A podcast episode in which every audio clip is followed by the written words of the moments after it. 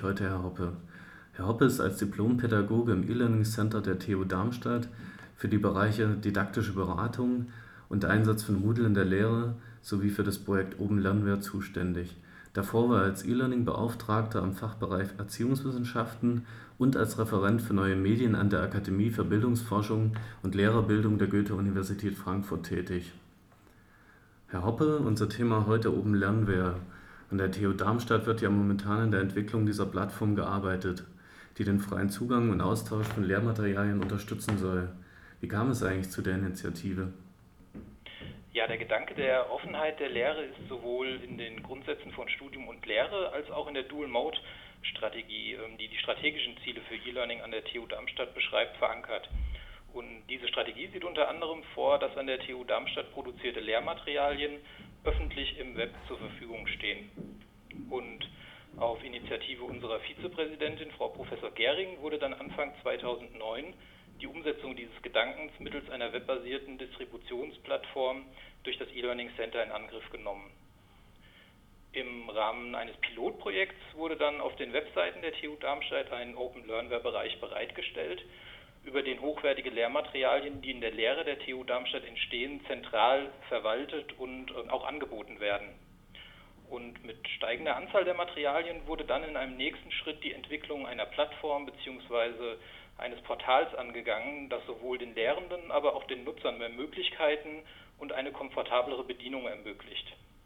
Ja, und jetzt im November 2012 äh, wird quasi die Beta-Version dieses Portals dann endlich live gehen. Also es wird dann erstmal eine Beta-Version des Systems online gehen. Können Sie mir darüber hinaus noch etwas zu Details und weiteren Funktionen des Systems sagen? Also die Plattform jetzt aus technischer Sicht ist eine Eigenentwicklung mit Hilfe von Open Source Komponenten. Das ist quasi eine Java Web Anwendung, die in Apache Tomcat läuft und OLW läuft dabei im Clusterbetrieb sozusagen, das heißt mehrere Server vorhanden, die Load Balancing ermöglichen und so halt die Benutzerzugriffe auch verteilen können. Und der Funktionsumfang der Open Learnware Plattform unterscheidet sich anhand zwei Perspektiven. Auf der OLW-Startseite erhalte ich als Besucher die wichtigsten Informationen zur Open Learnware-Initiative und bekomme dort auch die aktuellen neuen Materialveröffentlichungen präsentiert. Und als Nutzer habe ich dann die Möglichkeit, Material über eine Volltextsuche sowie diverse miteinander kombinierbare Filter zu suchen. Das sind der zum Material zugeordnete Fachbereich bzw. das Institut, das ist der Name der Lehrenden, welcher das Material bereitstellt, das ist das Semester, in dem veröffentlicht wird, die Sprache, die Creative Commons Lizenz, unter der das Material veröffentlicht wird und der Typ des Materials, also Video, Audio, Text oder ähm, Tutorials bzw. Lerneinheiten. Und ich kann das gerne mal an einem Beispiel versuchen zu illustrieren. Nehmen wir mal an, ich möchte nach Materialien aus dem Fachbereich Maschinenbau suchen und dort speziell nach Veröffentlichungen von Professor Pelz aus dem Sommersemester 2012. Dann wähle ich über den Filter Maschinenbau aus trage als Namen des Lehrenden äh, Pelz ein und wähle das entsprechende Semester. Und die gefundenen Lehrmaterialien werden mir dann mit dem Thema bzw. dem Titel und weiteren Metadaten sowie einem kleinen Vorschaubild angezeigt. Und ich kann sie mir nun auf zweierlei Arten näher betrachten. Zum einen kann ich einzelnes Lehrmaterial, das heißt zum Beispiel eine Vorlesungsaufzeichnung zum Riemann-Verfahren auswählen. Und dieses kann ich mir dann natürlich ansehen oder herunterladen, falls ich es mobil nutzen möchte. Zum anderen kann ich mir die gefundenen Materialien in einer Sammlungsansicht betrachten. In dieser Ansicht finde ich dann alle zu einem bestimmten Oberthema veröffentlichten Materialien. Und in unserem Beispiel jetzt wäre das die Vorlesung Grundlagen der Turbomaschinen und Fluidsysteme. Und dieser Vorlesung sind dann wiederum die einzelnen zur Vorlesung zugeordneten Materialien aufgelistet. Und ferner habe ich als Nutzer die Möglichkeit, das Material und die gefilterten Suchergebnisse an Kommilitonen oder andere Interessierte über einen Button per Mail weiterzuempfehlen. Und ich kann mir auch ähm, systemgenerierte Vorschläge anschauen, welches Material mich passend zu meinen Suchergebnissen auch noch interessieren könnte. Als Lehrender bzw. Veröffentlichender von Lehrmaterial werde ich im Laufe des Wintersemesters einen persönlichen Bereich erhalten, in dem ich mein Material hochladen und mit entsprechenden Metadaten versehen und schließlich auch dann selbst eigenständig veröffentlichen kann. Und dadurch wird der Veröffentlichungsprozess, der momentan von uns vom E-Learning Center vorgenommen wird, in die Hände Lehrenden bzw. deren Mitarbeitern oder Hilfskräfte übergeben. Nun haben Sie ja schon eine ganze Menge eigentlich zur Zielgruppe gesagt. Ich habe da gehört, Lehrende, Mitarbeiter, Studierende. Gibt es da noch andere Leute, an die sich das Angebot richtet? Also oder wer sich überhaupt daran beteiligen kann? Ja, genau. Also es sind prinzipiell drei Gruppen, die beiden Gruppen, die Sie eben schon erwähnt haben. Und uns ist es halt auch ganz wichtig, quasi uns an die interessierte Öffentlichkeit zu wenden. Und das können beispielsweise Studieninteressierte sein, das können Alumni sein und halt auch alle, die an entsprechend wissenschaftlichen Themen ähm, interessiert sind. Also alles ziemlich offen, ziemlich frei. Das klingt erstmal nach wenig Regelwerk und Bürokratie. Aber wie viel Aufwand ist denn nun eigentlich für den Betrieb einer solchen Plattform erforderlich? Also ich würde hier auch gerne wieder zwei Sichtweisen bringen. Aus technischer Sicht lässt sich hier klar einmal zwischen dem Initialaufwand und dem laufenden Betrieb unterscheiden. Als Initialaufwand war für das neue Open Learnware Portal die Einrichtung entsprechender Hard- und Software vonnöten, das heißt Server, MySQL-Datenbanken. Und im laufenden Betrieb besteht entsprechender Aufwand hinsichtlich Serverüberwachung, Überwachung der Speicherkapazität und ganz klar des Ticketsystems für technische Probleme und Anfragen. Und neben dem Aufwand für den technischen Betrieb gibt es noch die Seite der Lernendenakquise und Betreuung. Das bedeutet, zum einen Lehrende auf Open Learnware und den damit verbundenen Grundgedanken der Offenheit aufmerksam zu machen und diese auch dann zu ermuntern, ihre Materialien als Open Learnware zur Verfügung zu stellen. Zum anderen ist hier aber auch viel Aufklärungsarbeit und Beratung über die rechtlichen Bedingungen einer Öffentlichmachung von Lehrmaterial zu leisten. Ja, rechtliche Bedingungen, gutes Thema eigentlich. Auf äh, eTeaching.org startet ja in dieser Woche das Themenspecial illegal, Rechtsfragen im E-Learning.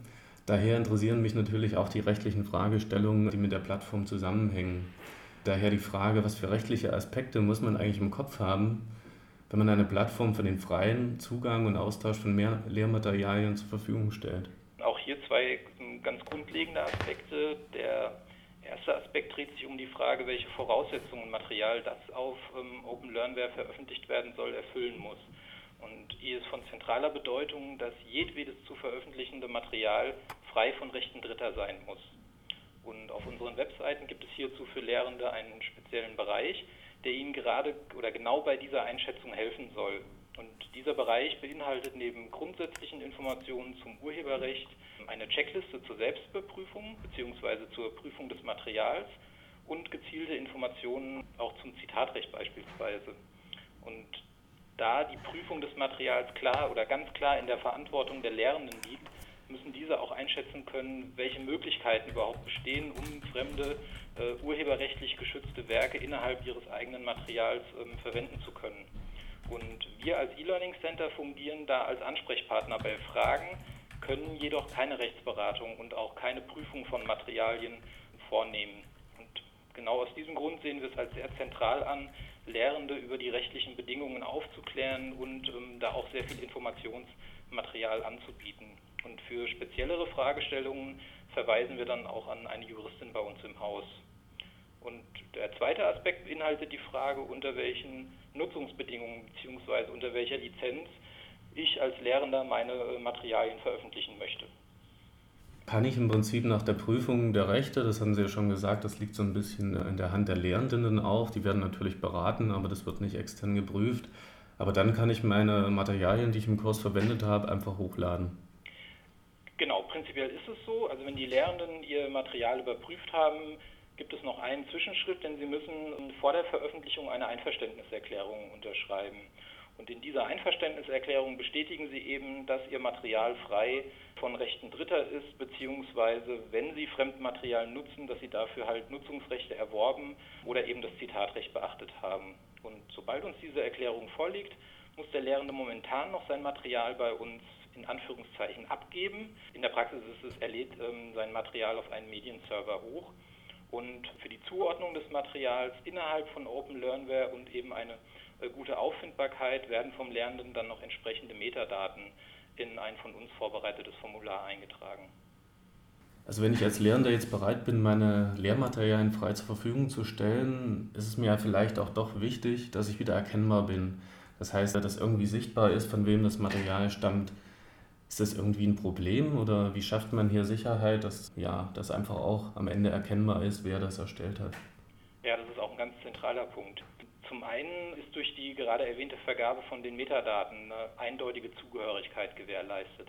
Das heißt, es steht bei dem Material auf OLW der Name des Lernenden dabei, es steht der Fachbereich dabei, es steht das Thema dabei.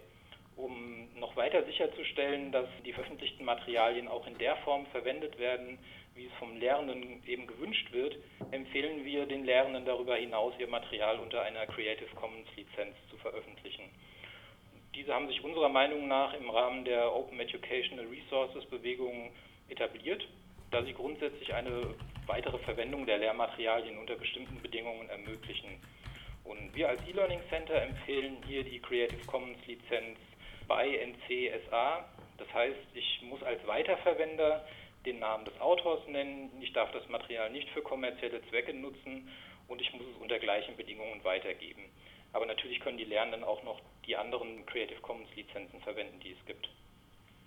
Gibt es schon eigentlich Reaktionen auf das Projekt? Das heißt, haben Sie schon so ein Gefühl dafür, wie die Plattform bei den Lehrenden oder auch bei den Nutzern dann angenommen wird?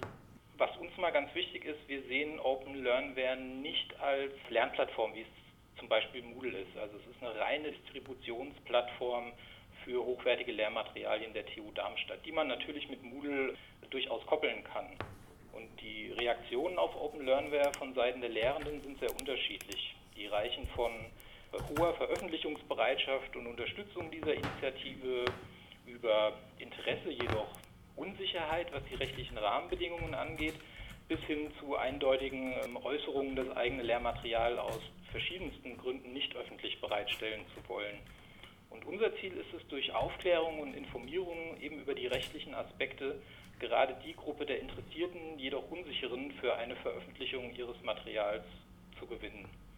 Und zum jetzigen Zeitpunkt stehen über 1200 Materialien aus insgesamt acht der 13 Fachbereiche der TU Darmstadt öffentlich zur Verfügung. Und die steigende Anzahl der Veröffentlichungen pro Semester, wir werden jetzt allein im Wintersemester wieder über 150 Materialien dazu bekommen, zeigt uns, dass die Möglichkeiten von Open Learnware und die Initiative an sich, hochwertige Lehrmaterialien öffentlich für alle Interessierten bereitzustellen, immer stärker von den Lernenden angenommen und unterstützt wird.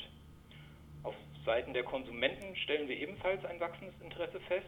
In den Monaten April bis September jetzt diesen Jahres hatten wir insgesamt über 16.000 Zugriffe auf die in Open Learnware bereitgestellten Materialien. Ganz klar bilden da die Vorlesungsmonate und die Prüfungszeit Nutzungsspitzen. Ja, was nicht zu unterschätzen oder für uns nicht zu unterschätzen ist, ist die Bedeutung gerade auch für die Gruppe der Studieninteressierten, die sich eben mittels OLW über die Lehre und Themen des, sie, des, Fach, des Faches, für das sie sich interessieren, an der TU Darmstadt informieren können und diese Informationen dann eben auch in ihre Studienortentscheidungen mit einfließen lassen können. Ja, sehr spannendes Projekt. Interessierte können sich treffen, können ihre Materialien austauschen, Creative Commons Lizenzen benutzen. Ich bin gespannt, was daraus wird. Ich wünsche Ihnen auf jeden Fall alles Gute damit und verabschiede mich jetzt schon mal. Auf Wiedersehen. Vielen Dank Ihnen, Herr Spitz.